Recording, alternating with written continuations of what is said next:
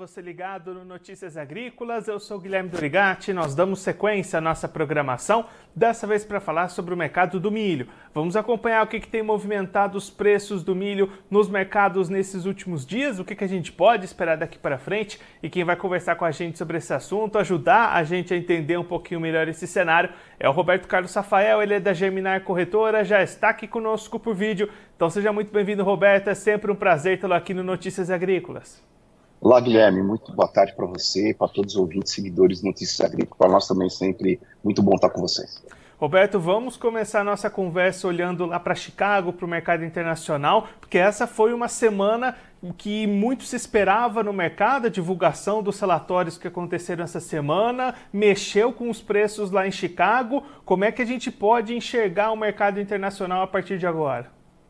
Então, Guilherme, na verdade, a, a, nós tivemos aí na terça-feira a divulgação do WASD, né, o relatório dos Estados Unidos que traz oferta e demanda mundial, e sempre um foco muito importante, principalmente agora com, a, com o desenvolvimento e, e da, da, lavoura de, da, de, dos Estados Unidos, né, é, que nós estamos já começando a colheita. Esse, novo, esse relatório já trouxe é, é, algo ao redor de 5% que já foi colhido até o fechamento desse relatório, que foi no final de semana passada, tá certo? Acredito até que o próximo relatório a gente já tem alguma coisa acima de 10%. Uh, ah, o mercado tinha uma, uma expectativa de que talvez tivesse, uh, era um consenso geral, tanto para soja como para o milho, que se tivesse aí uma redução uh, dos estoques de passagem, mas isso principalmente no milho não aconteceu, né? por conta de que nós tivemos um, um, relatório onde apresentou novamente um aumento de área plantada nos Estados Unidos para o milho, apesar de uma redução uh, da produtividade nesse relatório. Os estoques ainda permaneceram ao redor de 57 milhões de toneladas, números praticamente iguais ao do relatório anterior. Os estoques vieram acima da expectativa dos, dos analistas. Então, o, o, mercado ele acabou, na verdade, cedendo um pouco desde o início da semana. Ele operava numa faixa de 4,70 e, e, e 4,90. Agora já está na faixa de 4 o contrato de dezembro 4,90 mas tava, no início da semana estava um pouco melhor. Então, assim, é, havia essa expectativa, né? E realmente, por conta dos Estados Unidos, é, houve aí uma certa instabilidade nos preços caindo um pouco lá fora, uh, a gente tem o câmbio oscilando muito pouco, e aqui no Brasil uh, nós tivemos aí um mercado praticamente uh, lateralizado essa semana, tá? Na verdade, a gente percebe que uh, a nível de físico está eh, bem justo com relação à demanda, as exportações em alguns momentos é, com picos de preço, aí de repente cai um pouquinho. o mais importante que eu tenho visto, Guilherme, é que a gente vem falando já há algum tempo aqui nas entrevistas, né, que o quanto era importante do produtor ele comercializar a sua safra tentando botar esse produto para fora do país, comercializando na exportação, que é extremamente importante para termos esvaziamento dos estoques. Não adianta. Demanda de demanda interna é esse número que nós temos, não vai aparecer da noite para o dia um volume maior. Na exportação, sim, a gente pode ganhar mercados tal, e, e ser competitivo em preço e exportar bem. De fato que nós vimos aquilo que a gente ia falando que era importante produtor e aproveitando a janela de preço, isso veio ocorrendo. Né? Tanto que nós temos agora uh, entre exportado e line-up alguma coisa ao redor de 31 milhões de toneladas até o final do mês de setembro. O que eu quero dizer que a gente fechou de fevereiro e agosto 19 milhões de toneladas exportadas já.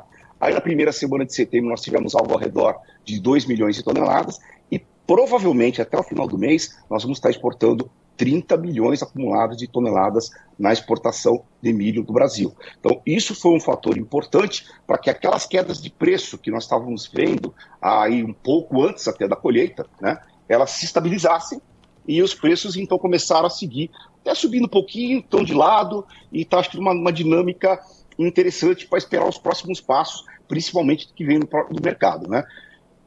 Agora... Vale ressaltar que os volumes nossos de produção são grandes, a safrinha de milho, apesar da Conab estar trabalhando números bem baixos, aí falando de 132 milhões de toneladas, a safra total de milho, né? Uh, o mercado já vem trabalhando com uma safra total de milho, que seria as três safras, né? A primeira, a segunda e a terceira safra, que é a da Cealba, né? Que é de Sergipe, Alagoas e Bahia, que vai ser colhida agora a partir aí do começo do mês de outubro, é, até o final do ano. Uh, uh, o mercado já trabalha alguma coisa aí com uma safrinha próxima de 110 a 113 milhões de toneladas. Você pega mais 28 da safra de verão, nós estamos chegando numa produção recorde de milho este ano de 140 milhões, milhões de toneladas. E aí, Roberto, esses trabalhos de colheita estão se encerrando, já encerrados aqui no Brasil. A partir de agora, o que, que deve movimentar esses preços? Vai se manter esse olhar para as exportações? Tem alguma coisa que pode mexer nesse cenário? Como é que você está avaliando esse futuro para os preços aqui do Brasil? É, vamos pensar em alguns fatores principais que nós temos, que são muitos, né, que o produtor tem que ver diariamente todas as informações estão saindo para ele ter o seu posicionamento comercial, mas vamos falar do dólar. O dólar caminha numa certa estabilidade. Eu acho que não dá para a gente esperar nem uma alta significativa, nem uma baixa significativa daqui até o final dessa entre safra nossa, que é aquilo que você falou, né, Guilherme? Nós praticamente já é, é, consolidamos a colheita da, da, primeira da safra de verão faz tempo, agora da safrinha, vai ficar só aí um, uma parte da safra, que é a terceira safra que nós citamos, que é colhida agora entre outubro e novembro. Tá? Então, e a, a gente considera o ano agrícola, né? É, sempre do mês de fevereiro até janeiro do outro ano. Então, nós estamos falando que o, o ano agrícola nosso no milho termina 31 de janeiro de 2024. Então, até lá, nós temos que, então, uh, uh, ver a dinâmica desse mercado, como vai se comportar. Uh, nos meus números, eu estimo que agora, em final de, de setembro, o mercado deve ter algo ao redor de 66 milhões de toneladas ainda no mercado. Veja que uma parte disso a gente sabe que está comercializado na exportação. Só que é aquele problema que a gente já relatou muitas vezes, que nós não temos uma informação do que já está comercializado, mas não está embarcado nem em line-up, ou seja, tipo, ao que vai ser é, é, exportado uh, em novembro e dezembro. A gente não consegue enxergar isso, mas já existe uma comercialização. Uh, uh, sobre isso a gente só não sabe ver um número que seria, né? É uma pena porque todos os países que têm uh, movimentos de exportação, são players mundiais de exportação, eles têm essa informação, sempre precisa, isso sai semanalmente. O Brasil a gente só tem a informação, mais uma vez que a gente está falando sobre isso, de que só tem a informação uh, do que foi embarcado efetivamente. Tá? Então, assim, a minha estimativa é que você tem 66 milhões de toneladas e nós precisaríamos é, pelos meus cálculos, nós precisaríamos, pelo menos até o final da safra, a gente enxugar os estoques nossos uh, do mercado, ficando aí com 8 a 10 milhões de toneladas, né, que seria um estoque suficiente ainda para chegar à safra de verão do ano que vem, depois a safrinha e acomodar para o consumo. Tá? É, para chegar nesses 10 milhões, que seria uma situação em que eu não veria nada diferente assim muito nos preços, nós precisamos ainda exportar efetivamente 30 bilhões de toneladas. Então, além das 30, ser mais 30. É possível uma exportação de 60, que nós já vimos falando aí entre 55 a 60 anteriormente? É possível. O Brasil tem um produto muito bom, nós temos uma demanda forte, né? mesmo com o Brasil exportando muito, os Estados Unidos também está na projeção deles, eles também estão aumentando a exportação esse ano de milho, mas vale citar que o Brasil passa a ser esse ano o maior exportador de milho do mundo, um verdadeiro celeiro é, é, do mundo. Né? Então, é, eu diria que o mercado precisa continuar, é, é, na verdade, pensando na exportação, fazendo seus negócios de exportação. Lógico que nesse momento o produtor ele já está com a safra acomodada, precisa ver as necessidades que eles têm, o que, que eles podem ainda eventualmente segurar, passando vestidos bolsa para a próxima safra, que também não é muito bom, porque nós sabemos também que nós vamos ter uma safra de verão muito é, é, forte, da, uma safra de soja que vai passar dos seus 160 milhões de toneladas. Então é necessário abrir espaço ali para o mês de, no finalzinho da nossa, da nossa entre safra, que seria no final, no, no mês de janeiro, né, para chegar com a nova safra com tudo. Então, a gente precisa aí, além do mercado interno, deve absorver, agora de 1 de outubro até o final, até 31 de janeiro, algo ao redor de 27 milhões de toneladas, nós precisaríamos também ver em exportações saindo do país algo ao redor de 30 milhões.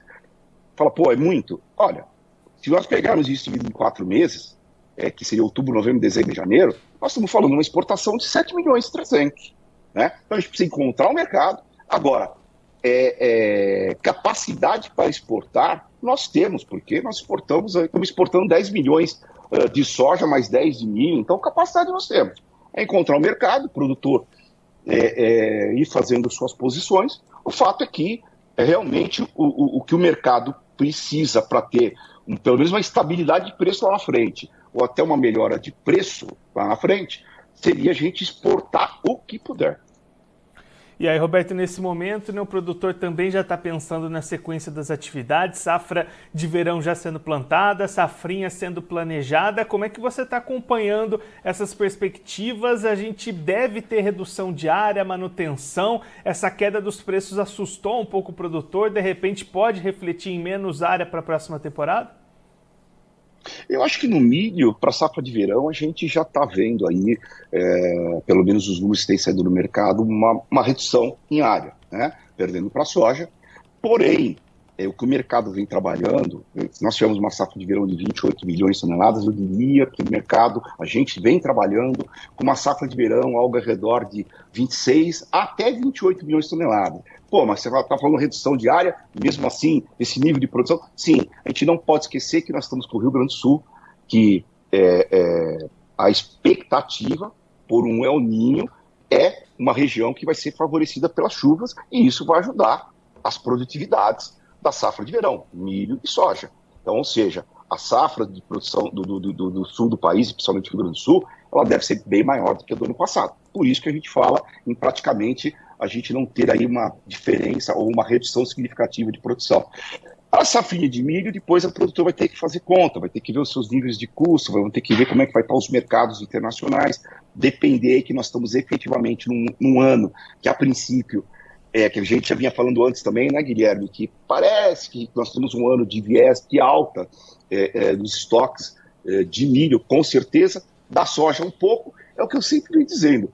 Ainda, por sorte, nós temos um estoque de, de passagem na soja, principalmente nos Estados Unidos, é, é, baixo, que sustenta a preço da soja e segura milho. Então, acabou ajudando um pouco, porque, de fato, aqui no Brasil, quem esperou para vender milho praticamente tem empatado, até perdido um pouco em relação ao seu custo de produção. O soja ainda continua ganhando. Né? Quem vendeu o milho lá atrás pegou bons preços, tá certo? Mas é um, é um cenário que o produtor vai ter que estar preocupado com o custo que ele vai ter. E acredito que a safrinha, o que talvez a gente possa ter, é uma redução de tecnologia. Né? E, mas vai depender muito lá na frente da gente ver como é que vai estar esses mercados, esses preços, para o produtor definir. Porque o produtor, por natureza, ele, ele tem sua terra ali, tem produtividade, ele planta, né? Então, é, é, é, eu só acredito nisso, tá, Guilherme? Eu acho que podemos ter uma redução de tecnologia por conta da alta dos custos e uma margem, talvez, muito apertada para a cultura do milho. Apesar que é uma cultura que tem que ser vista combinada com soja, né? Roberto, muito obrigado pela sua participação, por ajudar a gente a entender um pouquinho melhor todo esse cenário do mercado. Se você quiser deixar mais algum recado, destacar mais algum ponto para quem está acompanhando a gente, pode ficar à vontade. Não, Guilherme, acho que é só que aquilo que a gente sempre fala, o produtor, é, foi bem interessante essa situação, que ele foi se posicionando, as exportações aconteceram, pô, 30 milhões de toneladas praticamente vão sair até o final do mês, né? Então ele foi se posicionando, foi surpreendente, foi meio silencioso até, né? É, mas ele acabou aproveitando algumas janelas e fez muito bem, porque é, é aquilo que a gente fala, não podemos deixar um excedente muito grande. E o produtor sempre atento às informações, né? Para se fazer, para ter seu melhor posicionamento na hora da sua comercialização. Roberto, mais uma vez, muito obrigado. A gente deixa aqui o convite para você voltar mais vezes, sempre contribuir conosco, com todos os produtores do Brasil. Um abraço, até a próxima. Um abraço, até a próxima. Obrigado, Guilherme. Tudo de bom para todos. Esse, o Roberto Carlos Rafael, ele que é da Germinar Corretora, conversou com a gente para mostrar um pouquinho como é que estão os cenários do mercado do milho, tanto lá fora, o mercado internacional, como também aqui no Brasil. Começando olhando lá para Chicago, Bolsa Internacional, Roberto destacando as repercussões após a divulgação do relatório de oferta e demanda do Departamento de Agricultura dos Estados Unidos na última terça-feira, dia 12. O mercado esperava uma redução de estoques, houve um aumento desses números em função ali de uma expectativa maior de produção lá nos Estados Unidos. Isso derrubou as cotações lá em Chicago na última semana e pode continuar esse acompanhamento a partir de agora, olhando bastante para a colheita, que já foi 5% no final da última semana, pode chegar a 10% no próximo reporte na segunda-feira que vem, e aí o mercado tende a acompanhar essas movimentações de colheita lá nos Estados Unidos. Trazendo a análise aqui para o Brasil, uma semana de poucas movimentações, mercado de lado, como o Roberto destacou aqui para a gente, e muito olhar voltado para as exportações. Roberto já trazendo números de mais de 30 milhões de toneladas já entre exportadas e já programadas para serem exportadas até o final deste mês de setembro, e expectativas que podem chegar a mais 30 milhões de, entre outubro, novembro, dezembro e janeiro, para encerrar o ano agrícola em 31 de janeiro de 2024, chegando a 60 milhões de toneladas exportadas de milho, expectativas muito elevadas, e é justamente essa grande demanda pela exportação que tem ajudado a segurar esses preços do milho nos mesmos patamares, sem grandes oscilações, mesmo com uma colheita chegando ao final para uma safra que, juntando as três safras de milho, pode chegar a 140 milhões de toneladas produzidas aqui no país nesta temporada de 2023. Agora, antes da gente encerrar, vamos verificar como é que estão as cotações nas bolsas. Você vai acompanhar aí na tela os números, começando pela Bolsa de Chicago, a, a CBOT tem cotações nesta sexta-feira em queda, bolsa, como o Roberto destacou aqui para a gente. O dezembro 23 valendo 4 dólares e 76 centes o bushel, queda de 4 pontos. O março 24 valendo 4 dólares e 90 centes o bushel, queda de 4 pontos. O maio 24 vale 4 dólares e 98 centes o bushel, queda também de 4 pontos. E o julho 24 valendo 5 dólares e 3 centes o bushel, queda de 3,75 pontos. Agora a gente vai colocar na tela as cotações da Bolsa Brasileira, a B3. Aí na B3, cotações levemente em alta nesta sexta-feira. O contrato setembro 23, valendo R$ 53,63 a saca, alta de 0,24%. O novembro 23 vale R$ 53,46 a saca, alta de 0,10%. O janeiro 24 vale R$ 61,23 a saca, alta de 0,05%. E o março 24 vale R$ 65,30 a saca, sendo cotado na estabilidade. Agora eu vou ficando por aqui, mas a programação do Notícias Agrícolas volta daqui a pouquinho, então continue ligado.